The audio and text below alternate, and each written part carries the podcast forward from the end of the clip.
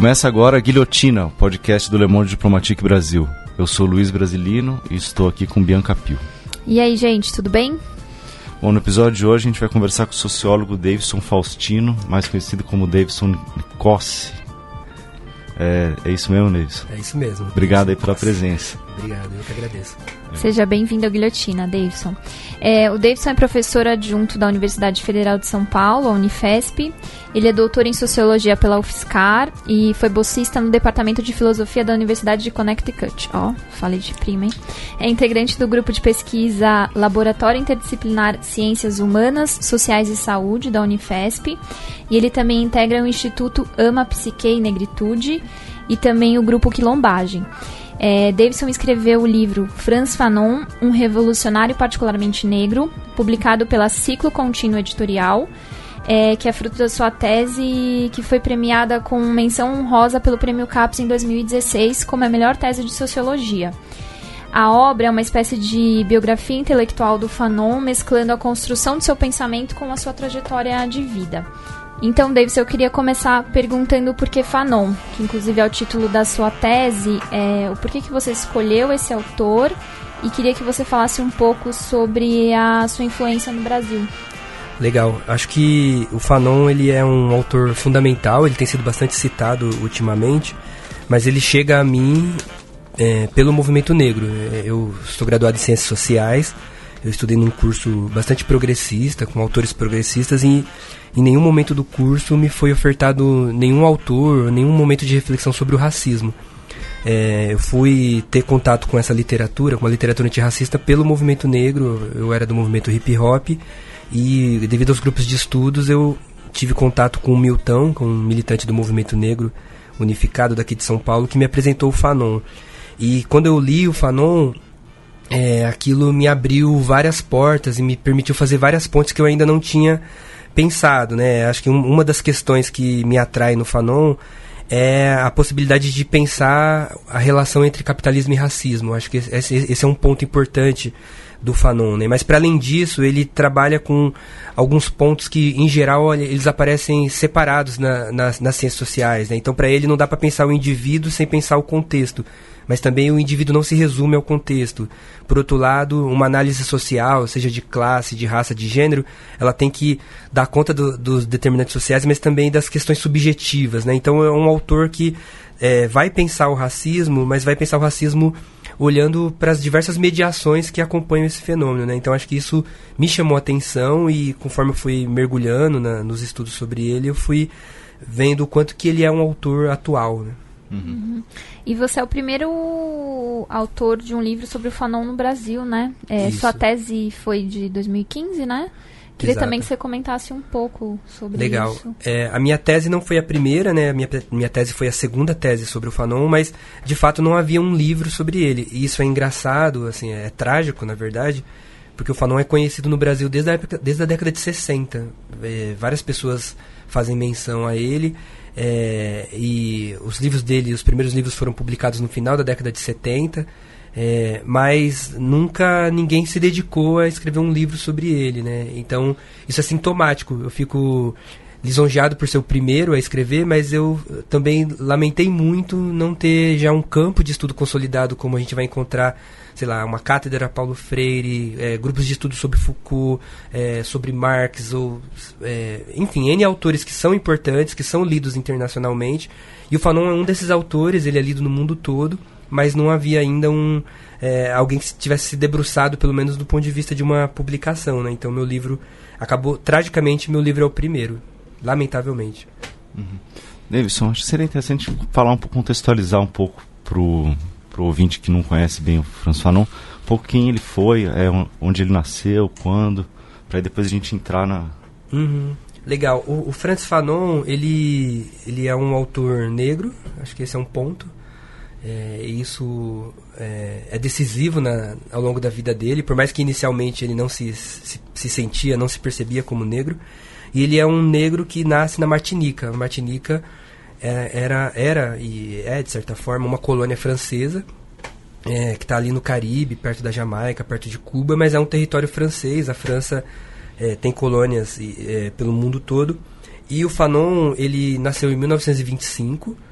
É, e ele é, nasce num momento em que na Matinica a questão racial não aparecia como uma questão. O, o, problema do racismo não era tematizado nem percebido pela população. Aliás, ele fala isso nos livros dele, que é, quando os pais iam chamar a atenção dos filhos, porque os filhos estavam fazendo bagunça, os pais falavam, ah, filho, não, é, não faça como um negro. E, e, ele achava que negro, portanto, eram, eram os senegaleses, os africanos, os selvagens. E ele é, não se sentia negro, ele se sentia francês. Na escola eles aprendiam que eram franceses. E aí ele cresce com essa ideia, ele, ele é, foi iniciado na, na literatura francesa, na, na, na, cultura francesa, com essa percepção. Só que aí quando chega a Segunda Guerra Mundial, que a França é invadida pela Alemanha, e surge lá um, um exército, uma resistência para retomar o território francês do, do, nazismo, Fanon se engaja e aí ele vai para a França para lutar pela sua pátria, França. Só que quando chega na França, ele descobre que, apesar dele se sentir francês, os franceses metropolitanos, os franceses brancos da metrópole, do continente, não o viam como francês porque ele era negro. Na França ele era negro e não francês. E isso marca é, a relação dele com essa ideia de universalidade que está presente na cultura francesa, né? E, e, marca negativamente, ele fica bastante decepcionado. Mas naquele momento ele achava que o nazismo era um inimigo comum e ele segue lutando contra o nazismo, mas ele ficou profundamente abalado com, é, com esse estranhamento que ele vai se deparar no, no território francês. Né? Mas, em síntese, é, o Fanon é um autor portanto, né, que se explica dentro do contexto do colonialismo francês. Ele é um autor que surge numa, nasce numa colônia francesa e é a partir daí que a sua, a sua produção se explica. Depois, bem depois, ele vai para a África e vai fazer parte de movimentos importantes na África, mas é, o Fanon nasce na, na Martinica francesa. o que é muito interessante é como esses acontecimentos da vida dele foram formando o pensamento dele, né? Exato. Como você falou a história da do, do, pensamento que ele tinha ainda jovem, né, na Martinica, de se ver como um francês, talvez mais próximo, acho que chega mais próximo do que os brancos franceses do que os negros. Né? É, até porque isso fazia parte do projeto colonial francês, né? Se a gente, quando a gente estuda os colonialismos, a gente percebe que o modelo anglo-saxão é diferente do francês, que é diferente do português, que é diferente do belga. É, e no modelo francês, a estratégia de dominação em alguns territórios era a estratégia da assimilação, era é, obrigar os colonizados a, abandonarem a sua cultura. É, havia um processo de fundo de estigmatização da cultura negra, mas havia uma promessa, nunca cumprida, mas enquanto promessa ela aparecia, de que se os colonizados interiorizassem os valores franceses, eles seriam franceses também. Então, muitos negros apostam todas as fichas nisso, né? só que é, essa promessa ela nunca era cumprida. Né? Então, acho que também é, algumas reflexões que o Fanon faz, é, elas refletem esse dilema de o Fanon era um, uma pessoa de classe média, teve acesso a, a, a, a escolarização e depois à universidade.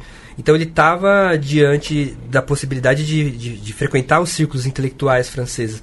Mas por mais que ele é, tivesse a par dos, dos, pressupostos teóricos da época, ainda assim o que prevalecia era a raça. Né? Então, de certa forma, os escritos dele é, são, é, são também uma resposta a essa, a essa experiência colonial. Né? Uhum.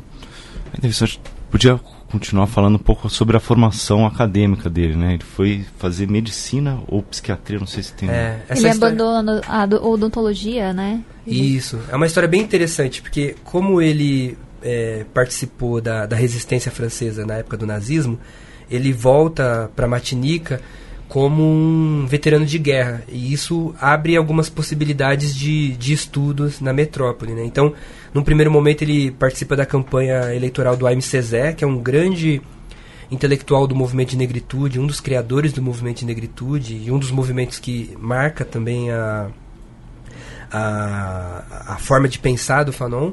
Mas depois ele não se vê na Matinica e resolve fazer faculdade é, na, na, na, França, na França metropolitana. Num primeiro momento ele vai para Paris estudar. É, ele queria fazer medicina no primeiro momento, só que ele achou que talvez é, ele já seria velho, que ele perdeu alguns anos depois do, do liceu, do colegial. E aí ele decide fazer é, odontologia em Paris, só que ele não consegue ficar. Alguns biógrafos sugerem que é, o que foi decisivo para ele abandonar o curso de odontologia foi o racismo em, em Paris. Ele não, não dá conta de ficar e pensa em voltar para Matinica, mas aí os irmãos dele sugerem que ele vá para o interior, que seria mais tranquilo, e ele escolhe estudar em Lyon. Lyon era uma, é uma cidade com uma grande tradição de lutas operárias, também e, e ele vai para uma faculdade que é a faculdade onde um dos professores é o Merleau-Ponty, que é um dos grandes expoentes do existencialismo. E ele vai estudar, só que nessa mudança de, de faculdade ele muda também o curso e se matricula no curso de, de psiquiatria. Né? Então ele estudou psiquiatria forense e, é, e nesse, nesse processo acadêmico né, de formação ele é, participou de movimentos estudantis, ele participou é, de alguns processos políticos, apoiou da polícia porque estava andando com uma menina branca na rua à noite. É, ele também é, foi pai sem planejar né, nesse, nesse período.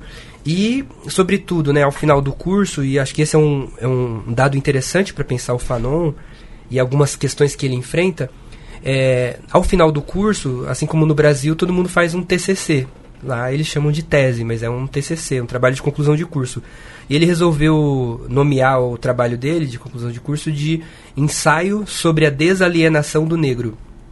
E aí, ele, quando ele apresentou para o professor, para o orientador, o orientador não topou e achou que aquele, aquele texto ele não era adequado para um curso de psiquiatria. E não sei se vocês sabem, não sei se os ouvintes sabem, mas na saúde mental, em geral, a psiquiatria é bastante biologicista, é, até hoje, né, mas naquela época ainda mais.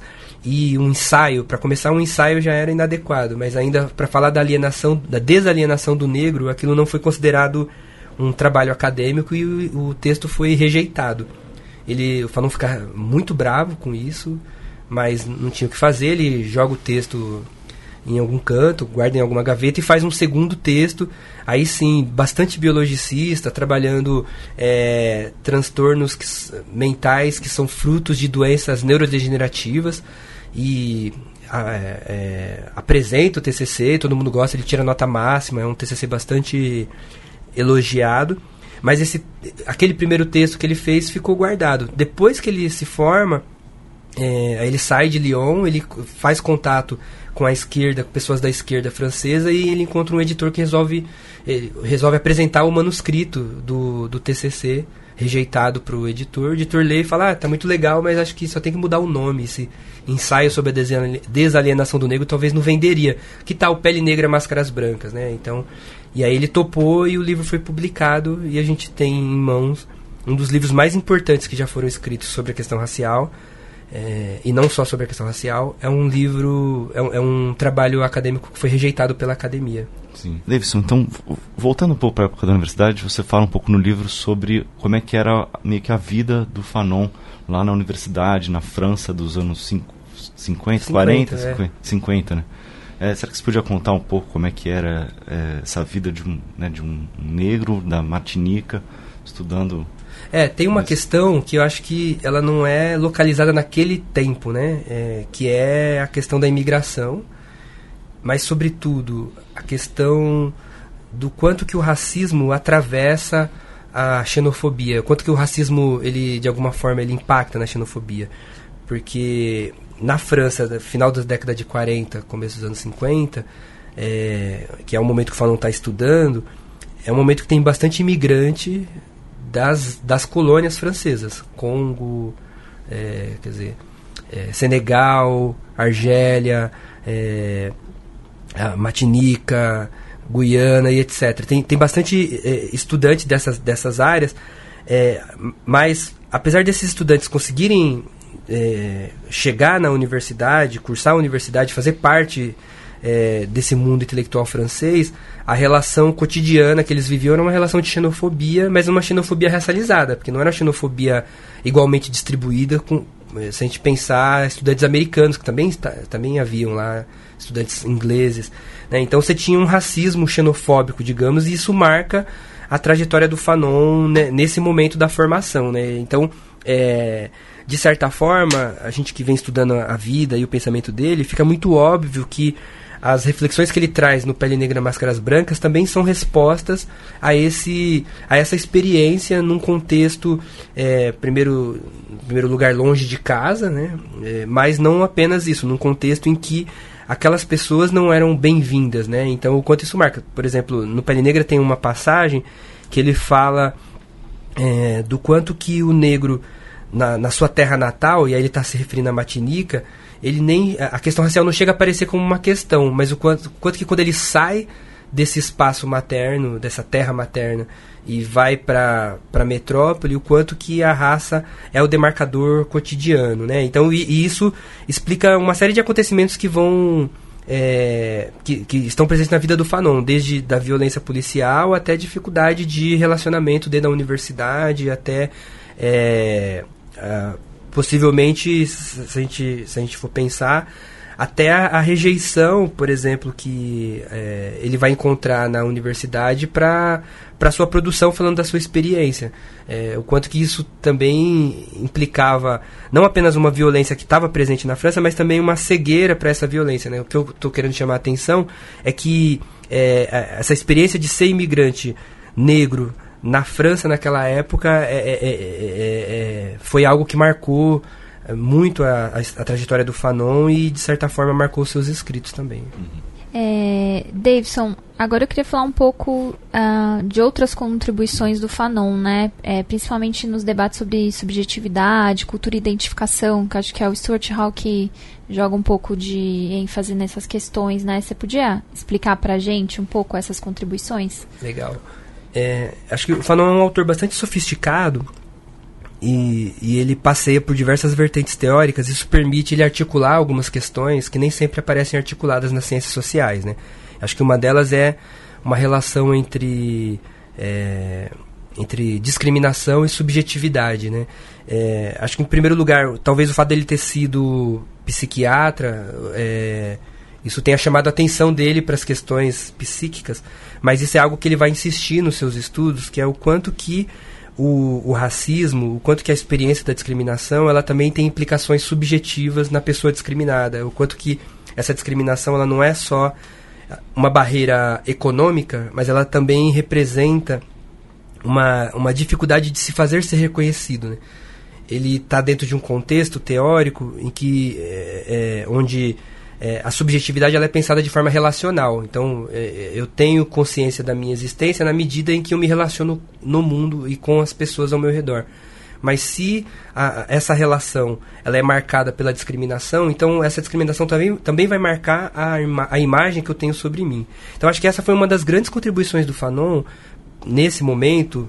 É, foi pensar o quanto que é, não dá para não daria para olhar para para o racismo apenas de forma é, pensando nas barreiras econômicas que ele, que ele, que ele traz, mas também pensando o, as consequências subjetivas. Mas ele vai além, né? ele não vai pensar só o, o racismo, ele vai pensar também, de um lado, o quanto que a colonização ela foi fundamental para a reprodução e para a universalização do capital. Então, portanto, não dá para pensar o capitalismo sem a colonização. Mas é, também a colonização na época dele, ela já era pensada pelo marxismo, mas ela era sempre pensada também em termos econômicos. Então se pensava a colonização como uma ocupação de um território e a, é, uma superexploração de força de trabalho, forçar grupos a, a, a, trabalhar em função de benefício de outro. Ele vai trazer essa, essa preocupação subjetiva para o debate da colonização. Ele vai dizer que a colonização não se sustenta sem também é, a, a a possibilidade de forjar na mente, na subjetividade do colonizado, uma negação ontológica da sua humanidade, mas, sobretudo, sem forjar na, na, mente do colonizado a ideia de que o colonizador é superior. Então, ele traz a, a questão subjetiva para o centro do debate econômico. Mas ele faz essa guinada sem desprezar o debate econômico. O debate econômico continua no centro da, da preocupação. Mas o que ele está chamando a atenção é que não dá para pensar nem a luta de classes sem pensar o racismo, é, mas, por outro lado, não dá para pensar essa relação entre racismo e luta de classes sem olhar para o quanto que é, o, o, o, colonialismo, enquanto é, não apenas um momento da, da reprodução do capitalismo, mas como uma condição para o desenvolvimento do capitalismo, ele implicou uma negação de humanidade. E essa negação ela tem implicações de toda a ordem, porque se o colonizado ele deixa de ser visto como humano, então talvez a gente teria que repensar as ideias de política, porque quando a gente pensa política, a gente está pensando política entre humanos. Por mais que a gente pense a dominação e a dominação é sempre negação é, de alguma forma, negação de direitos, é, é negação é, de, uh, de, de, potência. Mas o, que o Fanon vai chamar a atenção é que o, o colonialismo produz um fenômeno um pouco diferente é, daquilo que a gente vinha discutindo, daquilo que um Hobbes, daquilo que um, um Rousseau é, trazia a respeito da dominação. Porque ele está falando que trata-se aqui de um fenômeno onde o, o dominado ele não é um humano dominado, mas ele é uma coisa. Estar no lugar de coisa é estar, no, num, é, é, é estar destituído de qualquer possibilidade de ser visto enquanto sujeito. Né? Então, pensar a subjetividade aqui é pensar, de um lado, como que o colonizado interioriza os valores úteis ao colonizador, mas é pensar também como que o colonizador interioriza uma imagem sobrevalorizada de si a ponto de perceber o outro como coisa. E, de certa forma, pensar como que essa subjetividade alienada marca o nosso jeito de pensar, né? Porque é, acho que esse é um ponto importante para o Fanon, é que é, quando a gente pensa subjetividade, ou se a gente pensar o sujeito, por exemplo, é que no colonialismo o colonizado ele nunca é sujeito, ele nunca é visto como sujeito, ele é só visto como objeto. Mas quem é visto como sujeito? O colonizador. Mas quem é o colonizador? O colonizador é alguém que, nesse momento em que a colonização se dá, se a gente pensar historicamente, a gente tem a primeira colonização, é, lá do mercantilismo, da, das descobertas do Novo Mundo, os portugueses e espanhóis disputando. Depois conhece a América, a África e aquela coisa toda. E depois a gente tem uma segunda colonização já no que Lenin chamava de fase do imperialismo, com a colonização já no final do século XIX, num momento em que o capital já estava maduro. O que é interessante pensar nesse processo é que é ao longo desse processo, que vai do século XV até o XIX, pelo menos, que é, a Europa, os melhores pensadores europeus estão discutindo o que é ser sujeito. Estão percebendo que o ser humano é sujeito da sua história. A gente vai do Descartes, quando ele fala penso logo existo, até o Kant, até o Hegel, é, quando a gente olha para os iluministas, é, é, um momento né, do antropocentrismo, é um momento que é, o Ocidente está tá percebendo que o destino não é feito por Deus, nem pela natureza, nem, nem pelo, é, por forças ocultas, mas pela própria ação humana. É um momento que o homem, para pensar essa ideia de homem, se percebe como sujeito da história. E é exatamente esse momento é, que, é, é, que a Europa e os europeus estão invadindo a África, a América e a Ásia. Então, esse, é, esse povo colonizado que está sendo encontrado ou descoberto nesse processo de, de, construção de uma ideia de sujeito, esse colonizado jamais poderia ser visto como sujeito. Então, tem uma questão subjetiva aqui que não é só é, um complexo de inferioridade. O Fanon está nos provocando a pensar qual é a nossa ideia de humanidade. Porque é exatamente no momento que a gente discute o que é humano universal é, é, exatamente o momento que essa, essa descoberta só pôde ser feita graças à ocupação de outros territórios. Só para dar um exemplo, é, um autor fundamental da filosofia política é o John Locke. Ele vai dizer que o que nos caracteriza enquanto seres humanos é a liberdade, é o fato de sermos livres. E somos livres porque pensamos. É, o John Locke era um dos maiores acionistas de uma empresa holandesa de escravos. Então é óbvio que esses escravos, que para essa empresa eram meios de produção, eram coisas, eram mercadorias, jamais poderiam ser vistos como, como humanos. Porque se o que caracteriza o humano é a liberdade, então o colonizado não poderia ser visto como humano. Então tem uma negação é, de humanidade aqui que ela tem dimensões subjetivas. Porque se eu preciso do outro na relação para me perceber humano, eu enquanto indivíduo, mas eu estou numa relação social em que eu não sou visto como humano, isso também marca a percepção que eu tenho sobre mim. Né? Então acho que essa foi uma grande novidade que o Fanon trouxe ao debate. É, e, e, isso influenciou também essa a forma da, da luta anticolonial que ele travava, né? Acho que isso. Podia é. comentar um. Posso acrescentar? Eu acho claro. que isso coloca né, novos desafios para a luta anticolonial no momento que você entende que há uma dimensão psíquica, né? Perfeito. Para isso. E aí isso que é a é, pergunta da Bianca, né? Quais são os desafios para seguir na, na é? Acho que esse é um outro ponto, né, quando a gente pensa a história do Fanon, que acho que um dado é o que eu já falei, ele nasce num contexto colonial, numa colônia francesa. Mas ele também é, é, se torna intelectual num momento em que começam a surgir lutas de libertação anticoloniais, né? É, se a gente pensar na Ásia, o, o período pós-guerra, o período pós-segunda guerra europeia, é um período marcado por uma série de levantes nas, nas nas colônias e ex-colônias europeias pelo mundo, né? Primeiro, no primeiro momento a Ásia, depois a África, também a América, em alguns lugares da, da América, começam a ter revoluções. É, e o Fanon ele também é de alguma forma fruto desse período, né? Então também esse período atravessa o seu pensamento de alguma forma porque ele vai tomar partido disso. Então, para vocês terem uma ideia, ele se forma na França como psiquiatra, ele trabalha um pouco na França, depois ele vai morar na Argélia, para trabalhar na Argélia como chefe de um hospital psiquiátrico. E, e, e, depois de um ano trabalhando na Argélia como chefe, então ele tinha uma posição de destaque é, e uma vida é, melhor do que a maioria da, dos argelinos. É, no meio da sua, da sua estadia enquanto chefe, explode a luta de libertação nacional na Argélia e ele toma partido imediatamente da luta, num primeiro momento de forma clandestina e depois de forma assumida.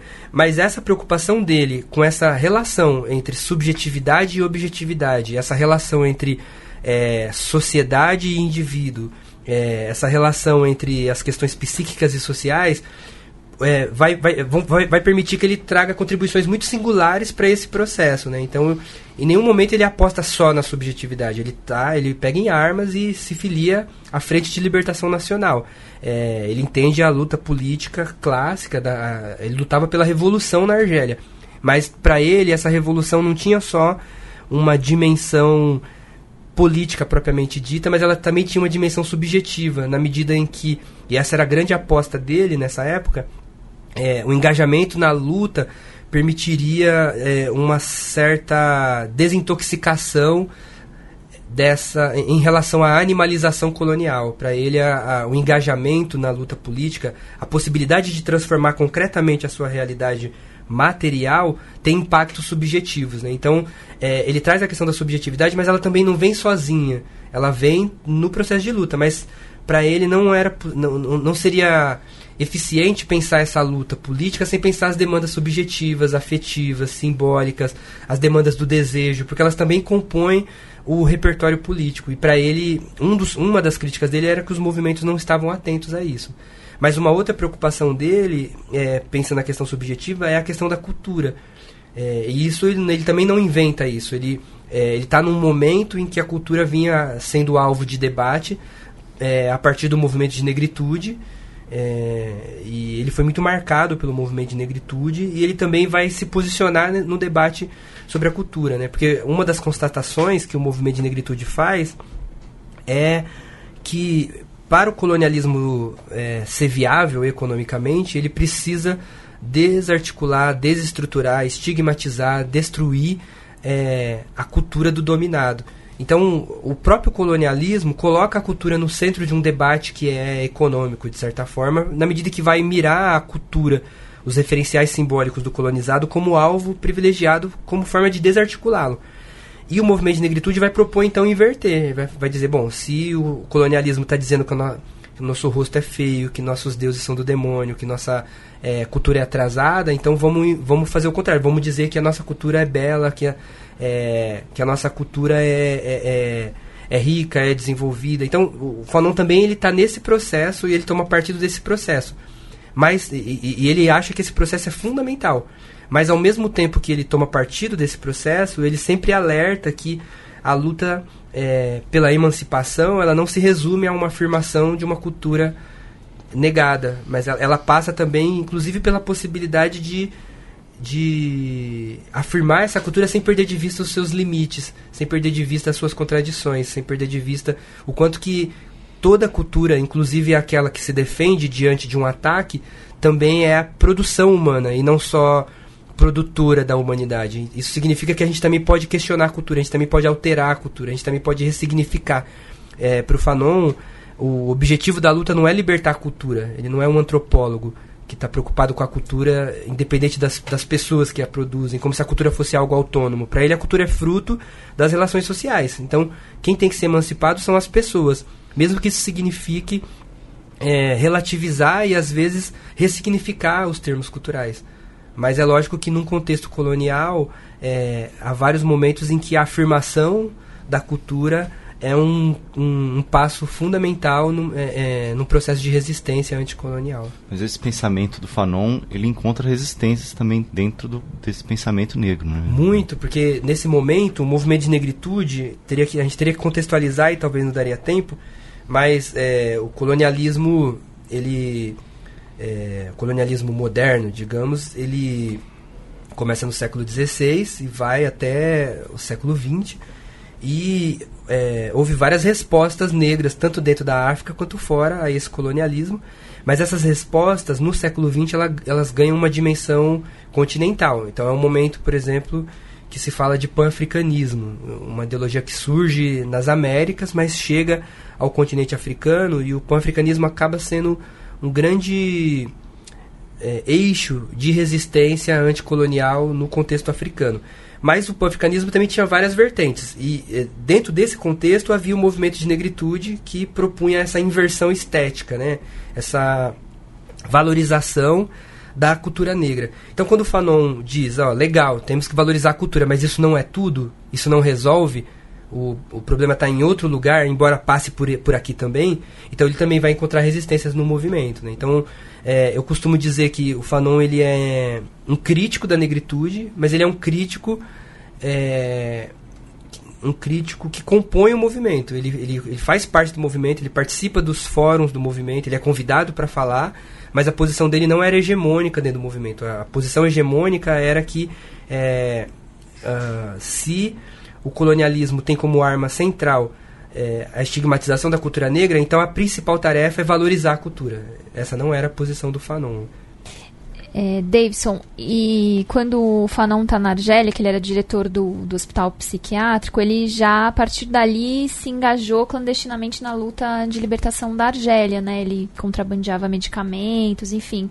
Você podia contar um pouco dessa experiência dele na clínica e o quanto isso também se transpôs para a luta dele é, na prática mesmo, né, de, uhum. de, pela libertação da Argélia? É, eu acho que tem duas coisas importantes para falar sobre isso que são prévias a esse momento, né? Uma delas é o próprio Pele Negra Máscaras Brancas, que ele escreve na época da graduação, porque é um livro que ele já está olhando para a questão subjetiva do colonial, para a dimensão subjetiva do colonialismo, mas no Pele Negra e Máscaras Brancas ele se lamenta o tempo inteiro o fato de não haver um movimento político que permitia superar aquilo que ele estava diagnosticando. Né? Tanto que a primeira frase da, da introdução do Pele Negra Máscaras Brancas é: a explosão não vai acontecer hoje.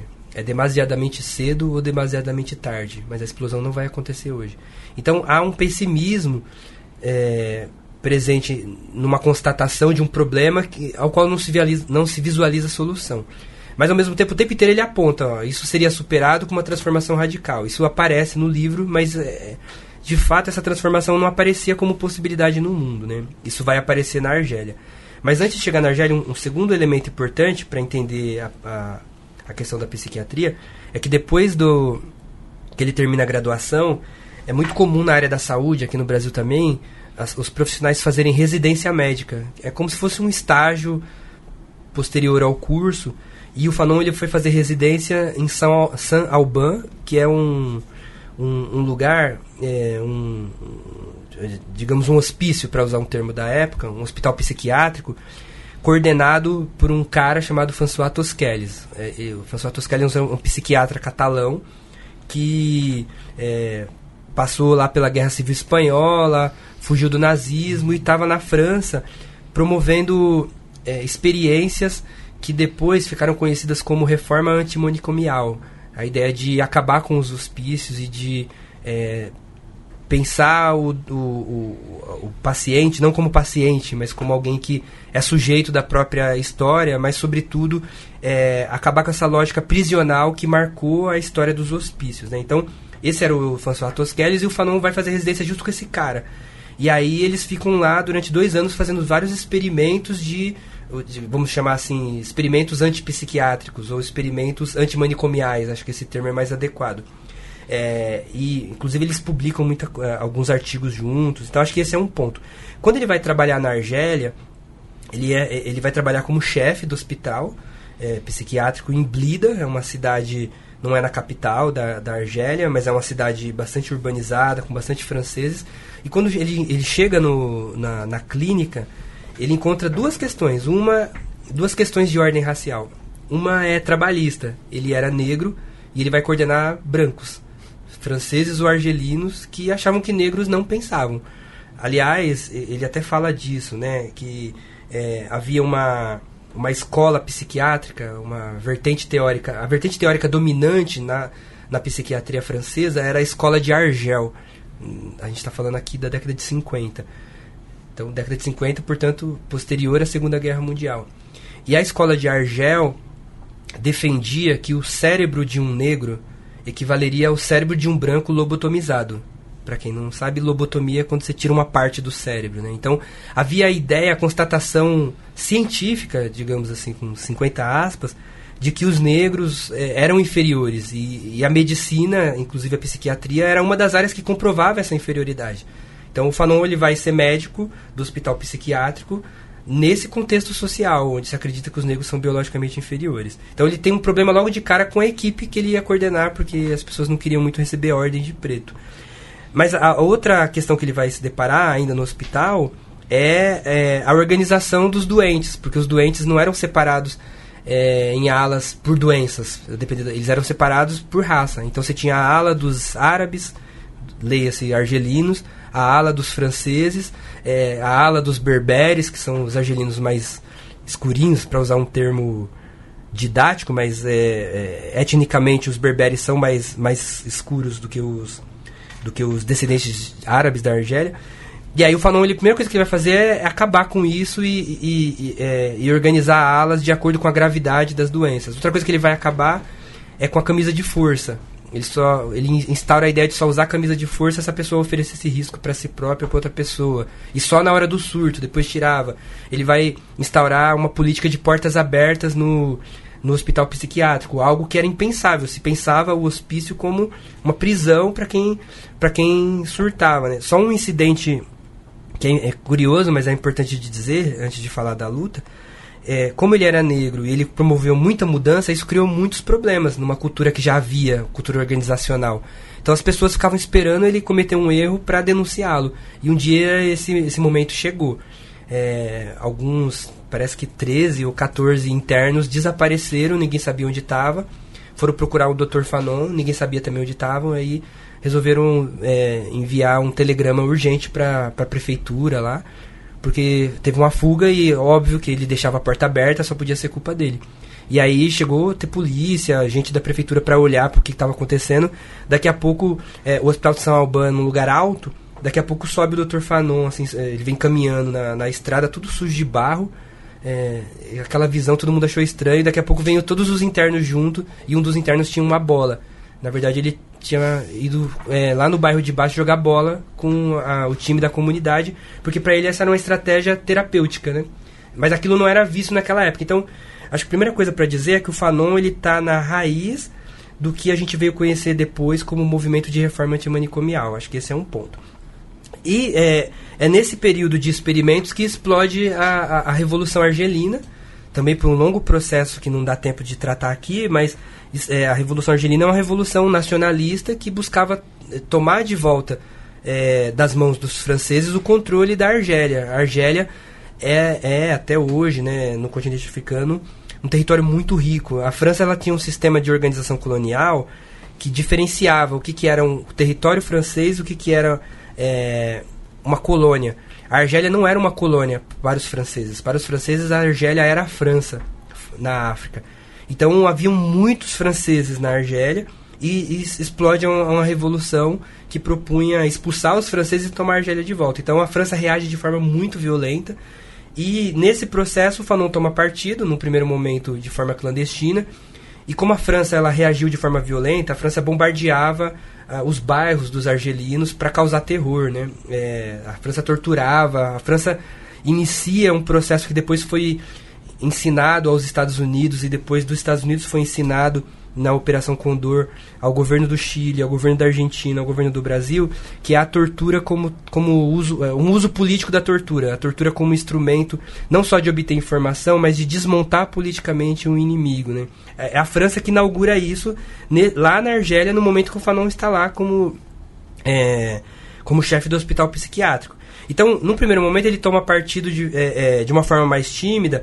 Nas madrugadas, ele tanto treinava os militantes em técnicas de primeiro socorro, é, porque havia, havia muitos feridos nesse, nesse momento. É, mas, num segundo momento, ele também começa a atender os combatentes que eram vítimas da tortura. Então, ele é, chegou a ter é, teve um período assim que ele dormia muito poucas horas por dia porque na madrugada ele atendia os combatentes e de dia como era um hospital público ele atendia os torturadores então é, vocês podem imaginar o que isso significou para ele enquanto ser humano né? tanto que ele tem um momento que ele não aguenta ele pede demissão e, e é, na na carta de demissão ele tem uma frase que é muito pesada que ele fala assim a minha mente é palco de debates imperdoáveis porque ele tinha que ouvir uh, o depoimento do torturado e depois do torturador, né? E, a gente pode imaginar o que isso significou. É, aí ele pede demissão e ele escreve uma carta pública denunciando, dizendo que não faz sentido ter uma instituição que se propõe a, a cuidar da saúde mental em uma sociedade que causa o sofrimento psíquico de forma sistemática. Né? E a partir disso ele passa a ser perseguido politicamente, ele passa a ser é, visto como um, um traidor e, e, passa a ser procurado pela polícia, procurado internacionalmente, e aí ele foge para Tunísia com a família. E, e, a partir de então ele passa a circular internacionalmente, com nome falso, que não era possível usar o nome dele, como um intelectual orgânico da Frente de Libertação Nacional, e depois virou governo provisório da República da Argélia. Mas ele era um intelectual orgânico, ele tinha como função no, na, nessa organização tanto fazer a propaganda revolucionária, então ele escrevia para jornais, para falar da revolução, tanto pra, para os argelinos quanto para a comunidade internacional, mas ele também tinha uma função que é, é bastante interessante. Ele era negro e a gente está falando da Argélia. Argélia, lembrem Zidane. Os argelinos, é, a maioria não são negros.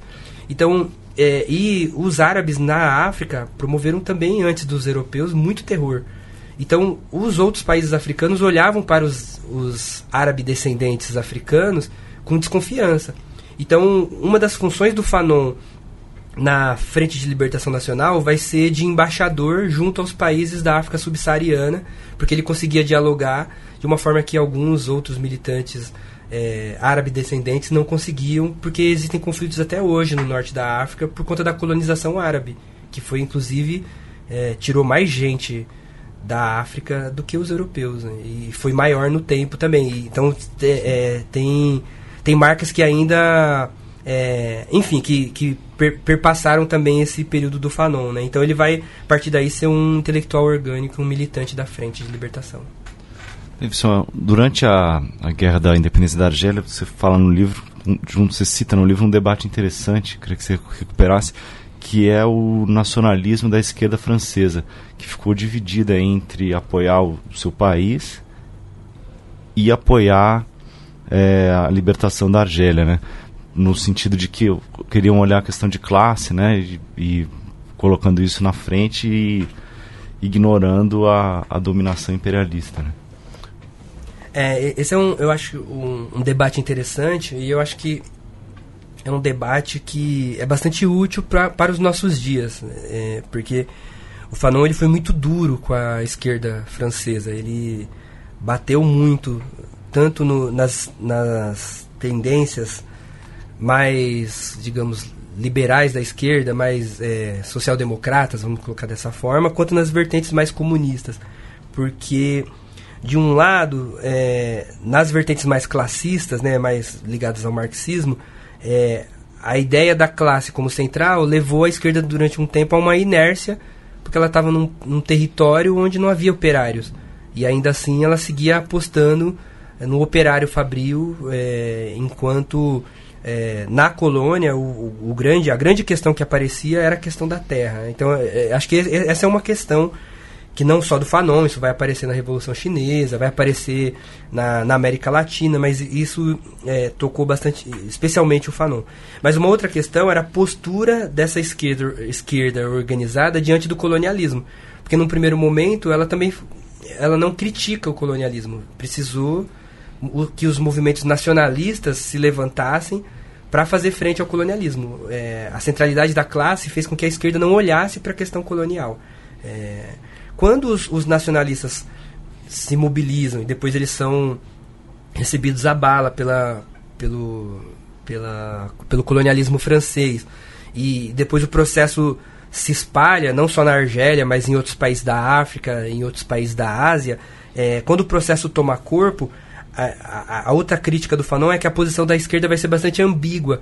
De um lado ela vai falar, ah, legal, né? Se a gente pensar na Terceira Internacional, é, comunista, havia já debates sobre a questão nacional e sobre a possibilidade de independência dos povos do terceiro mundo.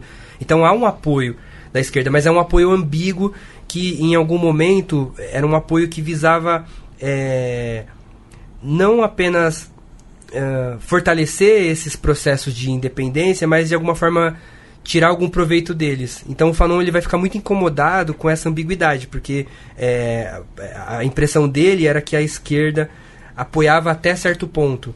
É, ela apoiava o processo, mas sem, sem de alguma forma, ou, ou, ou, melhor, né, ela apoiava o processo buscando influenciar nos rumos deles de forma que ela tirasse algum proveito. E isso levou a, a esquerda a algumas ambiguidades, né, porque quando o processo se radicalizou, é, e a gente tem sempre que lembrar que a França foi muito violenta, os revolucionários argelinos começam a reagir também com violência. E isso colocou a esquerda numa posição bastante desconfortável, porque se o foco de organização dessa esquerda era a França, é, e se a França, a esquerda francesa, disputava os trabalhadores franceses, como que essa esquerda, Elfa não coloca isso como pergunta, né? Como que essa esquerda vai dizer para os trabalhadores que estão recebendo seus irmãos mutilados na, no front na Argélia, como que essa esquerda vai dizer, é, espero que é, morra muito mais para a gente perder a guerra logo, né? Então, ela fica num... É, é, esse, esse contexto faz com que a posição da esquerda seja ambígua, porque tem hora que ela aposta é, no fortalecimento da nação, mas apostar na nação francesa significa apostar no colonialismo. Por outro lado, apoiar o, as lutas de libertação implica se voltar contra os interesses da nação francesa. E aí é nesse momento que o Fanon esperava uma radicalidade da esquerda que não veio. Né? Eu sempre faço um paralelo com isso quando a gente pensa as lutas chamadas, erroneamente chamadas de identitárias. É, é óbvio que elas não têm como pretensão a superação do capitalismo. Elas têm como pretensão é, valorizar aquilo que foi negado a partir, seja lá se, se é de orientação, de gênero, de raça. Mas qual é o papel da esquerda diante disso? Muitas vezes, ao invés de é, se relacionar com essas lutas e, e, e provocá-las para que elas possam ir além dessa reivindicação identitária, muitas vezes a esquerda é a primeira a ser contra esse, esse processo. Né? Então, é, o Fanon ele vai ver isso nesse período lá na França. Né? Muitas vezes a esquerda vai ser um dos obstáculos à luta de independência, à luta de libertação é, nacional. Agora, é, e, e, aí ele bate firme, né? Seja nessa esquerda mais comunista, seja na esquerda mais social-democrata. É, mas o que, que é interessante dizer que, apesar dele bater duro nessa esquerda, a crítica dele era uma crítica que ainda esperava uma postura da esquerda. Não era uma crítica que dizia a esquerda não serve. É, nós somos hum. pretos, a esquerda dos brancos. Para ele, ele também era a esquerda nas colônias, mas ele esperava que a esquerda na metrópole cumprisse o seu papel, que fosse fazer a revolução, que fosse eh, ser porta-voz das lutas de libertação nos espaços em que ela circulava. Não era uma crítica que fechava a comunicação com essa esquerda. Né? Então isso também distingue o Fanon de algumas críticas que, que têm circulado no nosso período, né? que são críticas que têm uma origem é, justificável, mas o desfecho dela é, uma, é o fechamento de, da possibilidade de comunicação com aquele que é criticado. Né? Essa não era a posição do Fanon. Uhum. A gente está chegando aqui ao final. O para quem não, não, sabe, o Fanon morreu muito jovem, né? É, a gente ainda está aí com ele tá com 30 anos e estamos chegando ao final da vida dele, né? O que você pode falar aí desses últimos anos enquanto ele fazia essa articulação? É, é interessante, né? Ele é, na, no final da década de 50 ele escreve um livro, acho que 58 ou 59, não, não me lembro agora, é, falando da Revolução Argelina e falando desse processo. Aliás, é um dos livros mais bonitos dele, a gente não tem tradução para português, infelizmente. E depois disso ele, ele segue circulando a África como um embaixador. Também ele vai bastante para a Europa, vai para a Rússia. Ele, tá, ele tinha esse papel de costura internacional no movimento.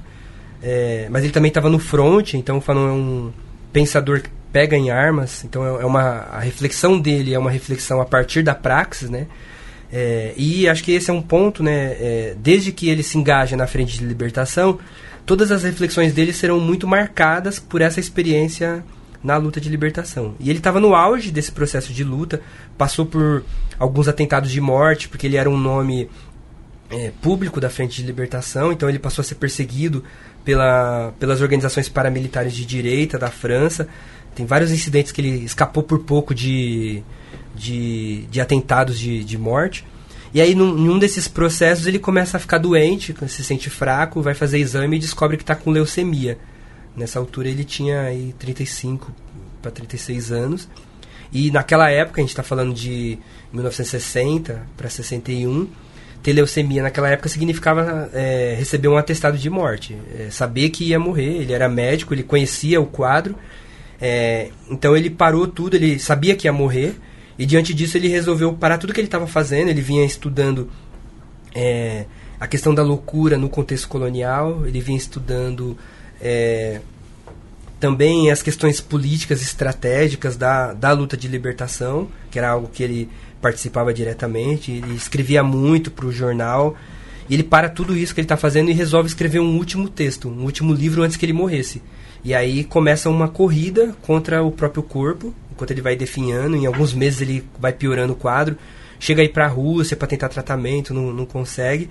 É, e nesse processo ele escreve um livro e ele resolve nomear o livro de Os Condenados da Terra.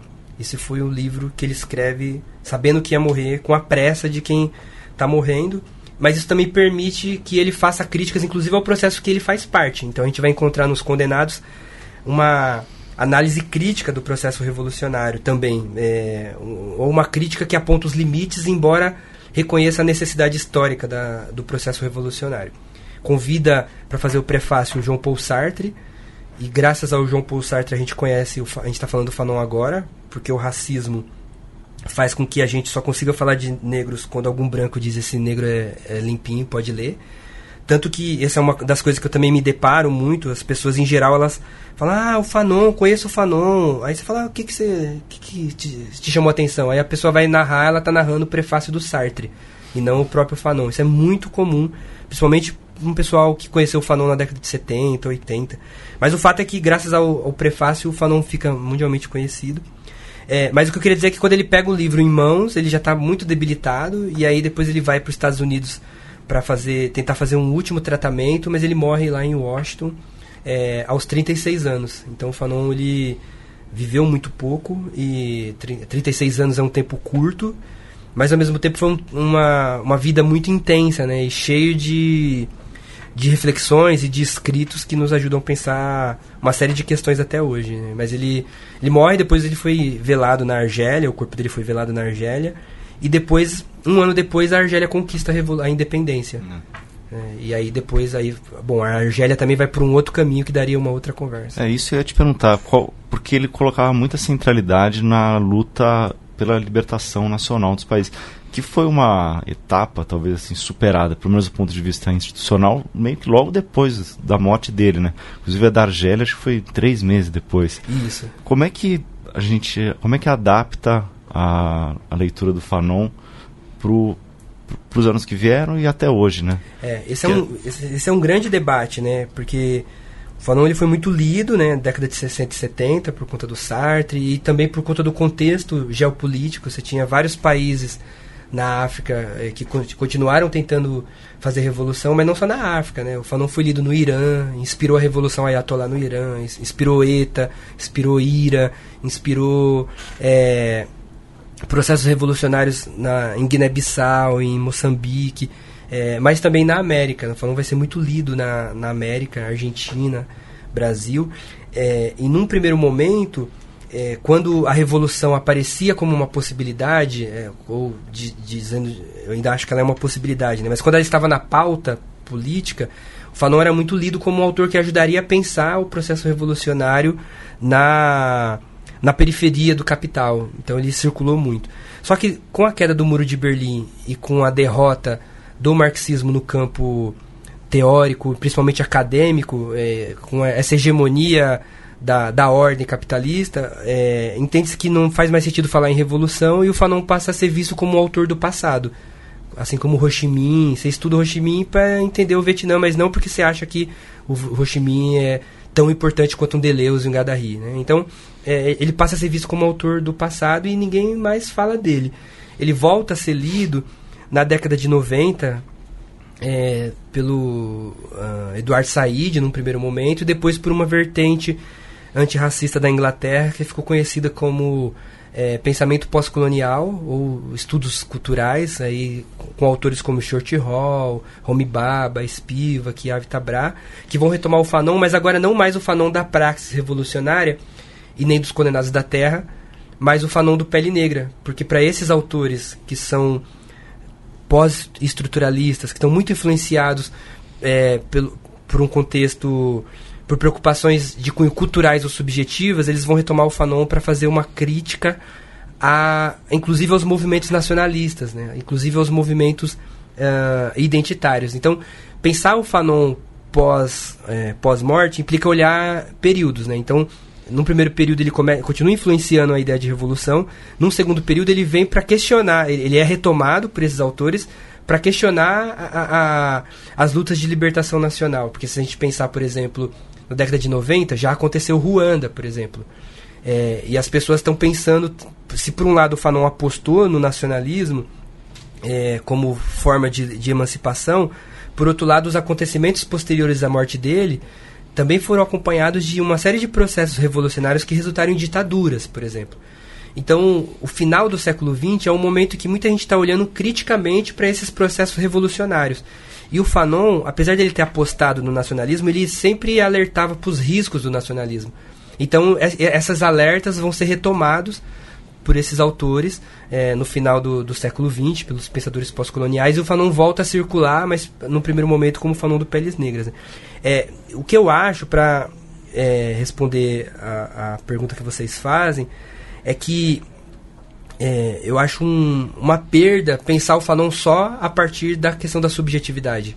Porque ele também nos ajuda a pensar é, a objetividade da sociedade capitalista, o quanto que a, não apenas a universalização do capital, mas o atual estágio de desenvolvimento do capitalismo, ele não pode abrir mão, por exemplo, de um lado, de uma certa destruição ou desarticulação de culturas locais para viabilizar um único jeito de, de ser e de existir, mas também, de certa forma, o, o, o, capitalismo hoje ele não pode abrir mão, ao mesmo tempo que ele promove a quebra de barreiras nacionais para a livre circulação do, do dinheiro, essas, essas quebras não, não servem para a circulação de humanos.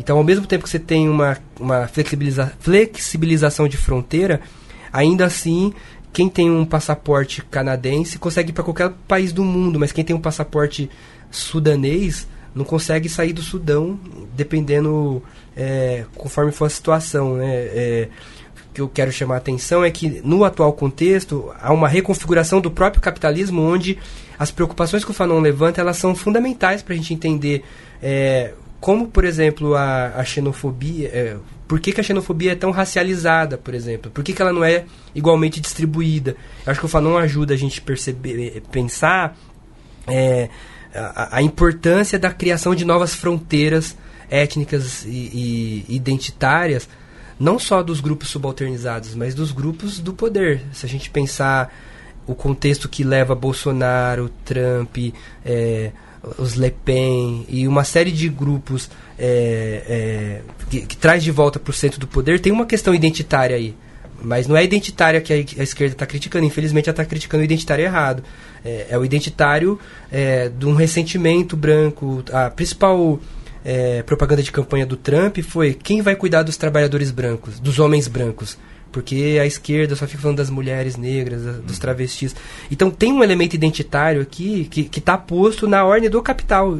Talvez, isso venha apostando, teoricamente, a gente não entenda bem o capitalismo sem olhar para o quanto que o racismo ele, ele vai ser reconfigurado no atual contexto. E aí eu acho que o Fanon é um autor incontornável.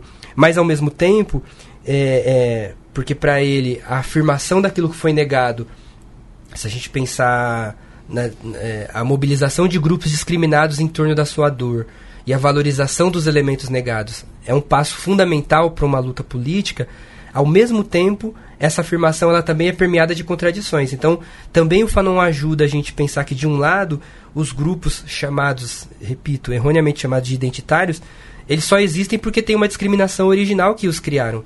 É por isso que eles existem. Então, o problema não é a, o grupo identitário, o problema é o, a discriminação que originou o grupo. Entretanto, para o Fanon, afirmar a existência do, desse grupo, a necessidade histórica desse grupo, implica também pensar sempre que a identidade, se ela é pensada de forma fechada, ela também pode é, resultar em, em, em, opressões dentro do próprio grupo, porque aí esse grupo, né, um, um, debate polêmico, mas que está na ordem do dia, né, é a questão das mulheres trans no feminismo, por exemplo. Ou é, no caso, no, no caso negro, se a gente pensar a questão da, da, é, da pessoa negra que se relaciona com a pessoa branca. Tem uma série de, de questões que elas surgem como uma estratégia de luta, como um símbolo de luta, que se esse símbolo não for pensado enquanto símbolo, se ele for confundido com a própria luta, ele pode resultar em novas formas de opressão dentro do grupo. Né? Um exemplo mais é, drástico disso, a gente pode dizer, lendo os Condenados da Terra, a gente pode dizer, puta merda, Fanon preveu. Fanon preveu o Daesh, por exemplo para quem não conhece, a mídia trata erroneamente como Estado Islâmico, né? Porque o Daesh ele surge no contexto, primeiro da guerra do Iraque, mas também no contexto, para a guerra do Iraque ser possível, é, ela foi permeada de uma negação da cultura muçulmana, numa estigmatização da cultura muçulmana, do Islã. Então, é, é em torno de uma defesa de uma identidade negada que o Daesh se ergue. Mas essa ideia de uma identidade fechada, e o Fanon dizia isso, ela é, é, pensar a afirmação da identidade sem uma mediação para além dela faz com que tudo que não é aquilo que se afirma seja vista como uma ameaça. Então Daesh não vai cortar a cabeça só de ocidentais cristãos que estão lá no Iraque para explorar. Eles vão cortar a cabeça, inclusive, de outros muçulmanos que não leem o Alcorão como eles leem. Então também o Fanon nos alerta para um risco, é, para os riscos implícitos e incontornáveis à afirmação identitária. Então, de um lado, não dá para abrir mão dessa, dessa afirmação. Mas se eu não penso nos riscos que ela traz, eu, a gente pode criar novos Daeshs em torno de uma causa legítima. Né? Então, como que a gente sai disso? Para ele, é, essa afirmação identitária ela deveria ser acompanhada de um humanismo. Ele chamava de novo humanismo, porque ele queria diferenciar do humanismo iluminista, eurocêntrico, é, universalista, e ele propunha um novo humanismo, porque para ele também criticar o universalismo branco, eurocêntrico, não é abrir mão de se perceber enquanto universalidade, não é jogar fora a ideia de universal. Existem coisas que estão para além daquilo que a gente afirma. Então, se eu sou negro e o racismo pressupõe uma negação da minha negritude, me afirmar como negro implica eu também perceber que eu tenho coisas comuns com quem não é negro, do ponto de vista de desafios políticos. Se a gente pensar a questão ambiental, por exemplo, se a gente pensar a luta de classes, se a gente pensar é, a questão de gênero. Né? Então, é, eu acredito, venho defendendo isso, que eu acho que o Fanon nos ajuda a fazer uma costura, porque de um lado, ou se cai num universalismo abstrato que nega tudo que não for a classe como identitário, como se aquilo não fosse legítimo, mas também a gente tem um outro risco que é um certo é, identitarismo totalitário, onde cada um se aglutina em torno do seu pedaço, que lhe dói mais, como se ele fosse o único e o mais importante. E aí começa uma disputa entre os oprimidos, enquanto vem um Bolsonaro e, e, e atropela todo mundo junto. Eu acho que o Fanon ajuda a gente sair dessa polarização e pensar costuras que não percam de vista uma transformação radical da sociedade. Davidson, valeu, cara, foi muito bom. Eu queria, antes da gente terminar, pedir se você podia sugerir para quem não conhece a obra do Fanon ainda depois de ler o teu livro, qual o segundo do próprio Fanon mesmo que você recomendaria para a pessoa começar? Legal. É, acho que antes de falar do Fanon, é importante dizer que existe hoje uma disputa em torno do Fanon. Muitas vertentes teóricas disputam o seu legado e eu faço parte dessa disputa, então eu convido quem for ler também desconfiar da minha leitura, porque ela é posicionada também, ela tem é, um lugar. É, e aí eu sempre sugiro que se vá à fonte, né, que leia o próprio Fanon. E aí, é, eu acho que talvez uma forma mais didática de entender as contribuições deles é ler na ordem cronológica dos livros. Então, começar pelo Pele Negra Máscaras Brancas, depois tem um livro que é um conjunto de artigos dele chamado Em Defesa da Revolução Africana. Não tem publicado no Brasil, é, mas tem uma edição de, um português de Portugal e tem PDF na internet, é, é fácil de achar. É, o terceiro livro dele é um livro chamado é, ano 5 da Revolução Argelina, ou Sociologia de uma Revolução. Esse, infelizmente, não tem no português, mas é possível achar um PDF em espanhol. E é um livro interessantíssimo, tem, onde ele fala de questão de gênero, questão religiosa e é, questão da, da tecnologia, enfim, é um livro fundamental. E o quarto e último é Os Condenados da Terra. E eu acho que chegar nos Condenados depois de fazer esse caminho é, permite entender algumas provocações que, que ele vem perseguindo. Né? Então eu sugiro esse, esse caminho. Mas tem gente que também começa pelos Condenados e também é possível, né? Mas eu Sim. acho que na ordem cronológica acho que é o mais tá acertado. Bom. Valeu, cara. Obrigado. Eu que agradeço aí. Valeu. Obrigada. É só para repetir para quem não pegou no começo, o nome da editora é Ciclo Contínuo Editorial, do livro do, do Davidson. Então, para quem for dar um Google, Ciclo Contínuo Editorial. Fora que vamos colocar o link lá no Ah, post. claro, a gente sempre coloca o link, mas para quem escuta assim, sei lá, tá no, no busão, depois só dá um Google com essas três palavras. Maravilha. Ah, eu queria agora falar um pouco dos e-mails dos leitores. Mandar um abraço para Josilane Lima, que mandou um e-mail para a gente no guilhotina.diplomatic.org.br, sugerindo alguns convidados, entre eles o Davidson. Ela também sugeriu, além do Weber, que já veio aqui. É, um abração para ela, para o Vinícius Souza de Oliveira, que sempre manda e-mail comentando um ou outro episódio. O Jorge Jacob Ferreira, que é professor e escuta, o, o Guilhotina sugeriu para a gente falar mais sobre educação e crítica à mídia, também são temas que a gente está tentando sempre abordar. E o Felipe Assunção, que falou que sempre que escuta os episódios compra um livro. Então, Felipe, já tem mais um aí para sua lista. Editoras, olhem pra gente, olha é. só, porque a gente sempre recebe e-mails e comentários falando disso. Então, acho que é isso, gente. É isso, né? É isso. Continue acompanhando a Elemotromatic. Até semana que vem. Bom carnaval. É verdade, vai ser carnaval, gente. Episódio 61 antes do carnaval. Juízo. tchau. Tchau, tchau. Usem camisinha. é.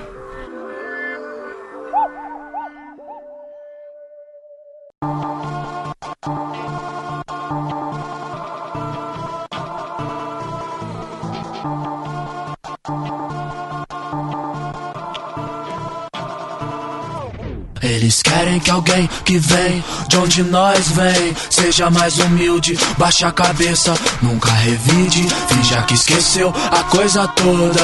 Querem que ele se eles querem que alguém que vem de onde nós vem seja mais humilde, baixa a cabeça, nunca revide, finja que esqueceu a coisa toda. Querem que ele se pra nós. Caralho, caralho. Nunca lembrou de nós. Caralho, caralho. Nunca deu nada pra nós. Caralho, caralho. Nunca lembrou de nós. Sou tempestade, mas em treinamento tipo Jingray, xinguei. Quem diz que mina não pode ser sensei? Jinguei, sim sei, desde a Santa Cruz. Playboys, deixei em choque, tipo Racionais, hey boy. Tanta ofensa, luta intensa, nega minha presença. Chega, sou voz das negas que integra resistência. Truta, rima, conduta, surta, escuta, vai vendo. Tempo das mulher fruta, eu vi menina veneno. Sistema é paia, gasta, raça, Cláudia que não raia. Basta de globeleza, fifi, firmeza, mofaia. Rima pesada, vasta, eu falo mesmo igual Tim Maia. Devasta esses otários, tipo calendário Maia. Feminismo das preta, bate forte, mó treta. Tanto que hoje cês vão sair com medo de bu. Drica Barbosa, não se esqueça. Se os outros é de tirar o chapéu, nós é de arrancar a cabeça. Mas, sem identidade somos objeto da história que em Deus herói forte esconde os etos na história. Apropriação, a era desse está repleto na história, mas nem por isso que eu defeco na escória. Pensa que eu não vi, eu senti herança de som de